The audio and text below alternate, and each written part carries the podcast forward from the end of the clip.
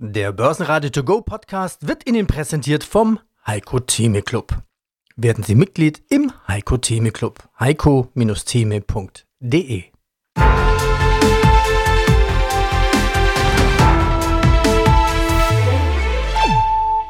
Börsenradio Network AG Marktbericht Turnaround Tuesday. Der DAX legt rund 300 Punkte zu. Der Euro dreht ins Plus, der Schekel leicht erholt. Hallo zusammen. Hier spricht Peter Heinrich aus dem Börsenradiostudio, flankiert von meinem Kollegen Andi Groß. Gier und Angst sind zwei der größten Hindernisse an der Börse. Wer gierig ist, verpasst immer wieder den Gewinn mitzunehmen. Und wer Angst hat, hat nicht den Mut zuzugreifen. Der wird immer sagen, ich nehme noch einen niedrigen Kurs. Zwei Elemente, wer diese aus seinem Vokabular streichen kann, auch emotionsmäßig streichen kann, der ist an der Börse erfolgreich. Das war Heiko Thieme, gleich mehr von ihm. Ein Turnaround Tuesday geht zu Ende. Und was für einer. Nach einem tristen Wochenstart hat der DAX ordentlich Gas gegeben. Obwohl es im Nahen Osten weiterhin brodelt, gab es heute satte grüne Zahlen. Die Amis haben sich von dem Konflikt schon zu Wochenbeginn nicht beirren lassen und auch bei uns herrscht Optimismus. Wohl auch dank der hoffnungsvollen Signale aus Übersee, dass die US-Notenbank die Zinsen erstmal in Ruhe lassen. Ein kurzer Blick aufs Scoreboard. Der DAX hat es heute um 1,95% nach oben geschafft und schließt bei 15.424 Punkte. Der Eurostox 50 plus 2,3%, 4.207 und der ATX in Wien als Total Return 6.966, fast 2% plus. Zitat. Wir sehen Signale der Entspannung, sowohl bei der Inflation als auch bei den Sorgen um eine mögliche Rezession. Es gibt viel Nachholpotenzial in der Industrie. Asien kommt wieder in Fahrt, Japans Tankan-Bericht auf 32 Jahreshoch. Uns ist nicht bange, wir sehen deutliche Chancen bei Aktien und etwas weniger deutliche bei Anleihen. Der Nahostkonflikt ist alt, ebenso die Spirale aus Gewalt und Gegengewalt. Ist das der Grund, warum die Finanzmärkte gelassen reagieren? Die Börse ist brutal, empathielos und emotionslos. Anleger bewerten die ökonomische Faktenlage und arbeiten mit Wahrscheinlichkeiten. So Markus Steinbeiß bei uns hier in diesem Podcast. Der Heiko Thieme Club. Heiko Thieme, globaler Anlagestratege.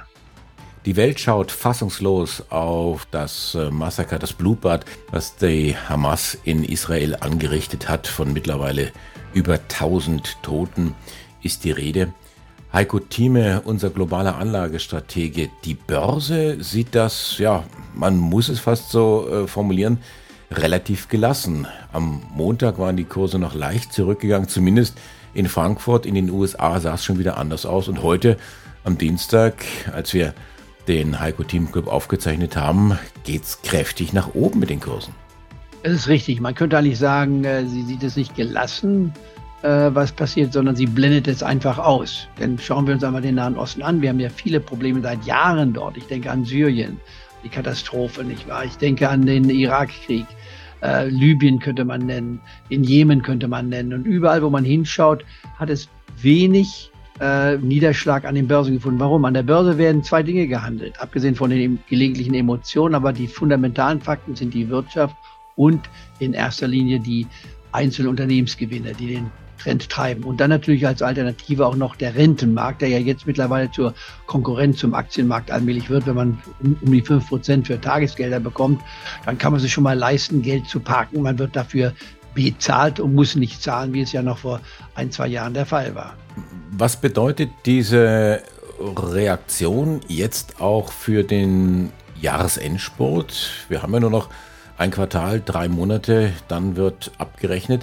Dein Ziel ist ja nach wie vor die 17.000, aber das wird ein ganz schönes Stück Arbeit. Das ist eine Herausforderung. Und seien wir realistisch. Zu Jahresbeginn, als sich 17.000 Mark in den Raum stellte, schlugen viele Leute die Hände zusammen und sagten, wie kann dieser Mensch so optimistisch sein? Wir hatten die 16.530 Marke bereits am 31. Juli, also sieben Monate ins neue Jahr hineingehen, erreicht und es fehlten noch drei Prozent.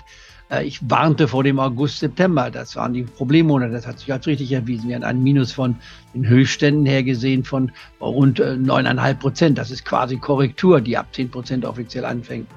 Und jetzt ist die Frage, schaffen wir es noch in den verbleibenden zehn Wochen, möchte ich einmal sagen, die wir noch haben bis zum Jahresende, wenn man die Feiertage ausklammert. Das wird ein Klimmzug werden. Unmöglich ist es nicht, aber ich würde die Wahrscheinlichkeit dafür knapp unter 50 Prozent jetzt einsetzen und äh, es nicht als eine Niederlage ansehen. Sollten wir nur die 16.000 Marke wieder überschreiten, vielleicht bei 16.300 oder 600 sein. Also es geht in die richtige Richtung. Aber seien wir realistisch. Wir haben so viele Probleme bekommen auf der geopolitischen Seite, auch der äh, Kongress in Amerika ist handlungsunfähig geworden. Wir haben keinen Sprecher mehr im Kongress. Das ist noch nie passiert in der amerikanischen Geschichte. Wir haben die Verschuldungsfrage, die bis zum 17. November gelöst werden müssen. Äh, müssen. Dann haben wir natürlich noch die Notenbanken, die vielleicht noch mal die Leitzinsen erhöhen, obwohl die Inflationsrate spürbar zurückgekommen ist, aber noch nicht da ist, wo man sie haben möchte, nämlich in der Region der 2%-Marke. Und das wird noch bis zum Jahre 2025 mindestens brauchen. Also es gibt verschiedene Herausforderungen, mit denen wir fertig werden müssen. Aber es sind im Endeffekt die bevorstehenden Unternehmensgewinne vom dritten Quartal und nicht die Gewinne, die gemacht wurden oder Verluste, sondern der anschließende Kommentar des Sprechers des Unternehmens.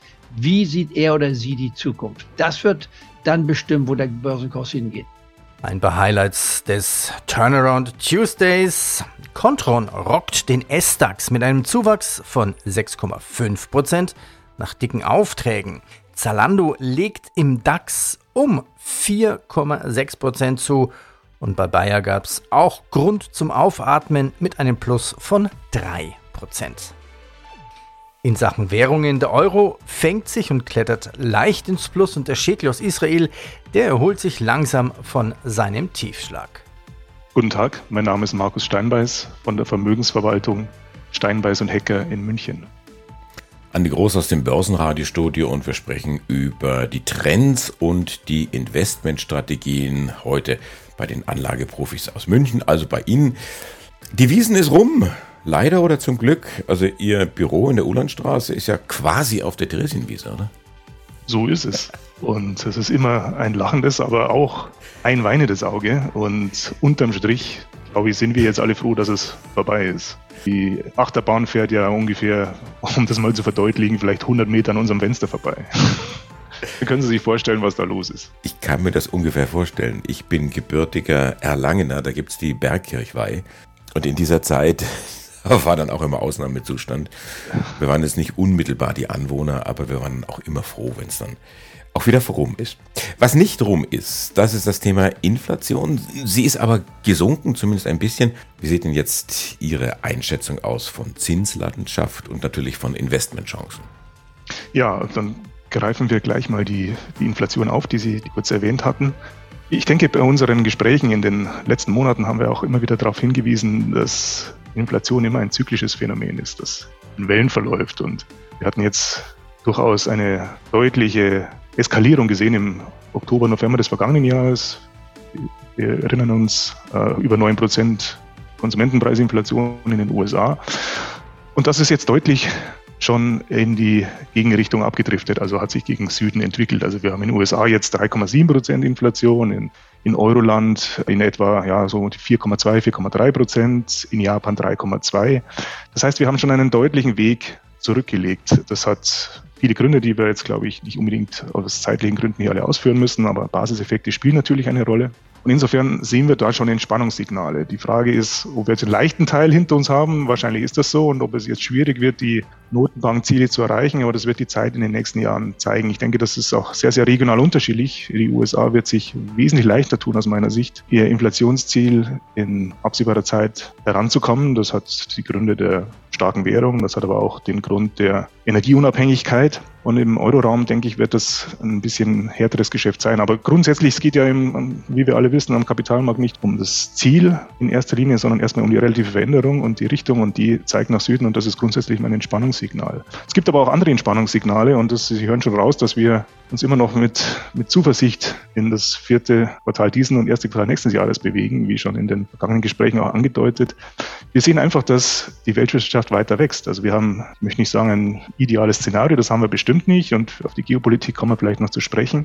Aber wir haben die Situation, dass die zwei großen Belastungsfaktoren sich zurückbilden und für Entspannung sorgen. Die eine haben mit der Inflation hatten wir bereits besprochen. Die andere ist einfach die Rezessionssorgen, die uns lange Zeit, insbesondere auch in Europa, beschäftigt haben, aber auch in den USA und die sich so, zumindest weltweit, müssen wir aufpassen, dass wir nicht die deutsche Brille aufhaben, sondern weltweit nicht, nicht bewahrheiten und nicht vollziehen. Und insofern sehen wir schon, dass viele Signale, dass wir konjunkturell ich will nicht sagen Dynamik wieder aufnehmen, aber dass sich das zum Besseren wendet, insbesondere im verarbeitenden Gewerbe, dass wir auf der anderen Seite die Inflationssorgen zurückfahren können. Und das gibt ein Gemisch vor dem Hintergrund der extrem negativen Stimmung am Markt mit rekordhohen Short-Positionen.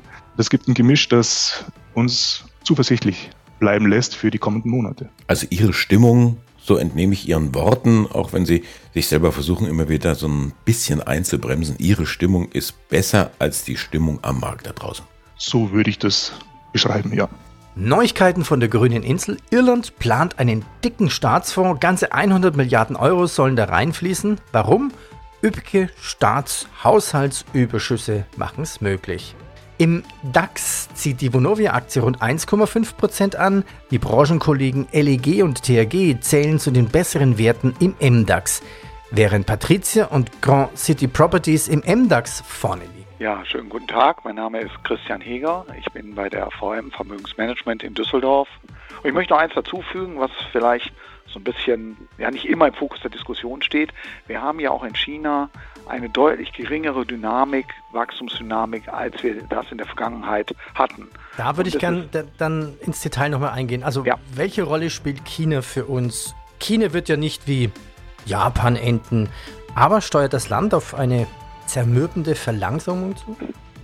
Also es steuert definitiv eine Verlangsamung zu, was aber jetzt auch nicht überrascht, weil das Arbeitskräftepotenzial natürlich kleiner wird. Die, die arbeitende oder die arbeitsfähige Bevölkerung stagniert ja jetzt bereits und fängt dann in den nächsten Jahren an zu schrumpfen. Das heißt, von dieser Seite kommt weniger rein. Das Wachstum muss kleiner werden. Das, das, ist, das ist ganz offensichtlich. Und was China ebenfalls nicht mehr machen kann, ist über Konjunkturprogramme à la 2008, 2009 das eigene Wachstum zu stimulieren und damit einhergehend der Immobiliensektor als Wachstumstreiber, der fällt auch nachhaltig aus. Das heißt, was China bräuchte, wäre ein starkes, stärkerer Fokus auf den Konsum. Der Konsumanteil am Bruttoinlandsprodukt liegt ja eher zwischen so gute 40, zwischen 40 und 50 Prozent und das ist deutlich niedriger als in den entwickelten Industrieländern, wo wir ja zwischen 60 und 70 Prozent sind. Das heißt, um eine, ein Modell, ein Wirtschaftsmodell zu bekommen, das höheres Potenzialwachstum oder beziehungsweise höhere Wohlstand beschert, muss ich mein ganzes Modell ändern. Und das ist natürlich nicht so ganz einfach im Moment. Und das bedeutet, dass auf dem Weg dahin, weil ich ja die hohe Verschuldung im Immobiliensektor aufgebaut habe, den erstmal schrumpfen muss und andererseits mir die anderen Möglichkeiten eingeschränkt sind, dass es da etwas weniger schnell vorangeht. Das heißt aber nicht, dass China in einer Rezession sich A befindet oder B zwangsläufig darauf zusteuert. Denn es hat natürlich noch immer Aufholpotenzial. Es hat noch immer Potenzial in einer grundsätzlichen Urbanisierung. Sie ist ja noch nicht, äh, wir sind ja noch nicht bei 100 Prozent. Und sie hat, also im Vergleich zu den, zu den westlichen Ländern. Und wir haben natürlich auch noch immer ein bisschen aufzuholen äh, vom Stimmungsbild nach Covid. Also insofern spricht einiges dafür, dass China wachsen wird, aber nicht so stark wie einigen Optimisten erwartet. Das ist die eine Seite. Also es wird wenig beitragen und das, oder weniger beitragen zur Vergangenheit und es wird vor allen Dingen weniger beitragen, was die Nachfrage nach Rohstoffen angeht. Das ist jetzt der entscheidende Faktor, denn der führt dazu, dass Rohstoffpreise zumindest von dieser Seite nicht dieselben Nachfrageimpuls bekommen wie in der Vergangenheit, als Japan, äh, als China Konjunkturprogramme im Bereich Infrastruktur und so weiter angestoßen hat. Das ist eine. Und das andere ist. Na, schon die Steuererklärung gemacht? Wir vom Handelsblatt haben in einem Steuerspezial analysiert, worauf das Finanzamt bei der Steuer 2023 genauer guckt. In unserem PDF-Ratgeber finden Sie die wichtigsten 16 Neuerungen, Einstiegstipps für Elster und vier Wege, wie Sie das Maximum herausholen. Sichern Sie sich also jetzt das digitale Handelsblatt vier Wochen für nur 1 Euro unter handelsblatt.com slash mehrwissen. Es wird nach wie vor dafür Sorge tragen, dass es exportstark bleibt, dass über Exporte ein Teil der Schwäche im Inland ausgleicht. Und das heißt aber auch, dass es bei einer schwachen Währung eher Deflation exportiert in die Westindustrieländer. Das heißt, von China geht eher Druck auf niedrigere Preise aus. Und das ist auch ein Faktor, warum die Inflationserwartungen eben nicht in den Himmel wachsen. Das sind eben zwei Faktoren. Einmal billige Produkte aus China, Klammer auf, wenn ich sie denn zulasse und nicht durch protektionistische Maßnahmen einschränke. Und B, niedrige Impulse oder geringe Impulse für steigende Rohstoffpreise, was ebenfalls inflationsmindernd wirkt. Und das zusammen trägt dazu bei, dass eben übertriebene Inflationserwartungen nicht angezeigt sind, auch wenn in den Industrieländern noch ein gewisser Lohndruck herrscht. Und noch ein Personalkarussell. Der neue Vorstandschef der Deutschen Pfandbriefbank kommt von der Deutschen Bank. Kai Wolf soll zum 1. Februar 2024 in den Vorstand des Immobilienfinanzierers einziehen und wenig später Andreas Arndt ablösen. Mein Name ist Marco Grassmann, ich bin der Fondsadvisor des Alpha-Star Europafonds. Schweden. Weiß nicht, aber ich vermute, ihr seid, seid erstmal geflogen, wahrscheinlich nach Stockholm rein. Mhm, richtig. Was war denn dein allererster Eindruck, wenn du landest? Dann hast du den den Flughafen erstmal, die Menschen, okay, dann gehst du aus dem Flughafen raus und siehst zum ersten Mal das Land und Schweden. Was ist so dein erster Eindruck gewesen? Also es war nicht mein, mein, mein erstes Mal in Schweden, ich war schon, schon öfter da, aber auch jetzt seit einer langen Zeit nicht mehr. Und was einem natürlich dann, dann auffällt, ist die Durchdringung der Elektroautos. Man sieht überall nicht nur Teslas, sondern auch viele andere zumindest hybride, aber auch voll elektrische Autos, die dort durch die Stadt fahren. Ist auch eine sehr leise Stadt, muss man, muss man feststellen, wenn man es vergleicht, vielleicht mit Berlin äh, oder Frankfurt oder München. Teil davon ist wahrscheinlich, dass, dass sehr viele, viele Elektroautos dort halt unterwegs sind. Was einem dann auffällt, erstmal ist, so viele Ladesäulen gibt es eigentlich in der, in der Stadt gar nicht, wie man das bei uns an, an den Bordsteinkanten in der, in der Stadt kennt. Aber da wir dann ja auch bei den Firmen waren, sehen wir, dass fast jede Firma auf dem Parkplatz Ladesäulen für, für ihre Mitarbeiter hat. Und auch bei den, bei den größeren Geschäften, Parkplätzen findet man dann Ladesäulen, wenn die, dass die Leute halt beim Einkauf oder halt, wie gesagt, bei der Arbeit ihre Autos laden und die Innenstadt gar nicht so überfüllt ist mit, mit parkenden Autos. Also sehr clever und ja, schlau gelöst. Und ich vermute, dass dann auch ja, die Firmen dort einen Anreiz haben, das für die Mitarbeiter zur Verfügung zu stellen und vielleicht ist jetzt eine Spekulation, aber doch während der Arbeit kostenlos laden können und vielleicht auch gar nicht so, so schlecht, die Leute wieder ein bisschen zurück ins Büro zu locken, weil das haben wir auch im Gespräch mit den Firmen kennengelernt und wird auch nicht verwundern, dass das Homeoffice ja die dort wichtigen Teil eingenommen hat und gerade in so einem Land Schweden, was so weitläufig ist, da die Leute dann halt auch weniger, weniger pendeln müssen. Und wie seid ihr dann weitergereist, also von Firma zu Firma? Mit Elektroauto oder, oder habt ihr dann? Wir haben klassisch die, die Bahn genommen, weil es ja schon effizienter ist natürlich. Man kann auch ein bisschen was arbeiten und oder sich ausruhen.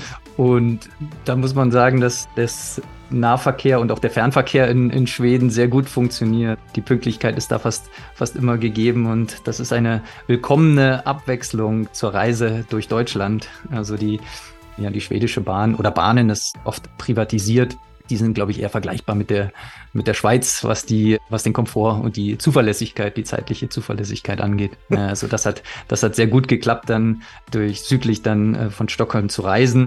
Man muss sagen, also Stockholm ist natürlich das Zentrum und viele Firmen haben sich auch darum, um Stockholm herum angesiedelt. Da findet man natürlich die, die Leute, aber äh, auch der, der, der Süden, wenn man dann Richtung Göteborg, Malmö kommt, da finden wir zumindest gute Firmen, die nicht unbedingt in Stockholm sitzen, sondern dann halt auch ja, ringsherum im Süden des Landes.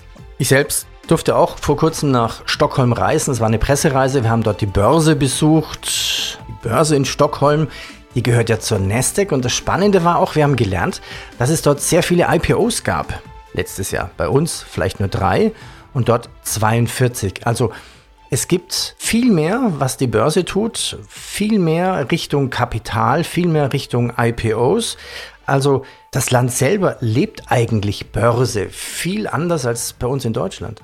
Das ist wirklich so. Wir, ja, wenn wir später vielleicht noch über einen Wert sprechen, der ist auch noch, noch nicht so lange an der Börse, also jüngst da in die Börse gegangen. Und das ist eine Kultur, die auf eine Aktienkultur, die offener ist als, als wir. Das Interessante, wir schauen uns natürlich bei unseren Firmen auch die Aktionärstruktur an und sehr oft, ich würde fast sagen, fast bei allen schwedischen Unternehmen, die wir uns angeschaut haben, gibt es schwedische Pensionsfonds, die, die dort auch investiert sind und groß investiert sind. Also wir haben auch da die, ja, durch die Strukturen, also dass die Leute privat, aber auch über, über eine betriebliche Altersvorsorge stark mit Aktien vorsorgen, haben wir natürlich auch die größeren Fonds, Pensionsfonds, die dann halt auch die Aktien kaufen und dadurch ist auch die eine viel breitere Akzeptanz für Aktienanlagen, auch bei der, bei der Bevölkerung, die, ja, die das schon wahrscheinlich einen Schritt weiter sind als, als wir Deutschen und das auch als Altersvorsorge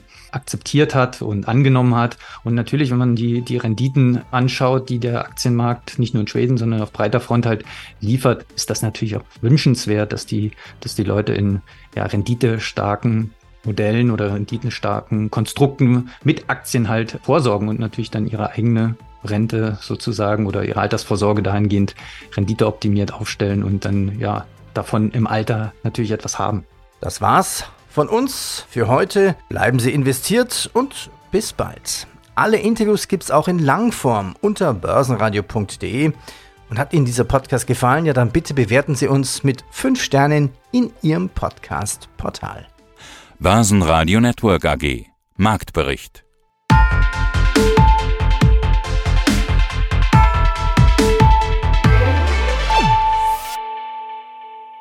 Das Börsenradio Nummer 1. Börsenradio Network AG. Der Börsenradio To Go Podcast wurde Ihnen präsentiert vom Heiko Theme Club. Werden Sie Mitglied im Heiko Theme Club. heiko-theme.de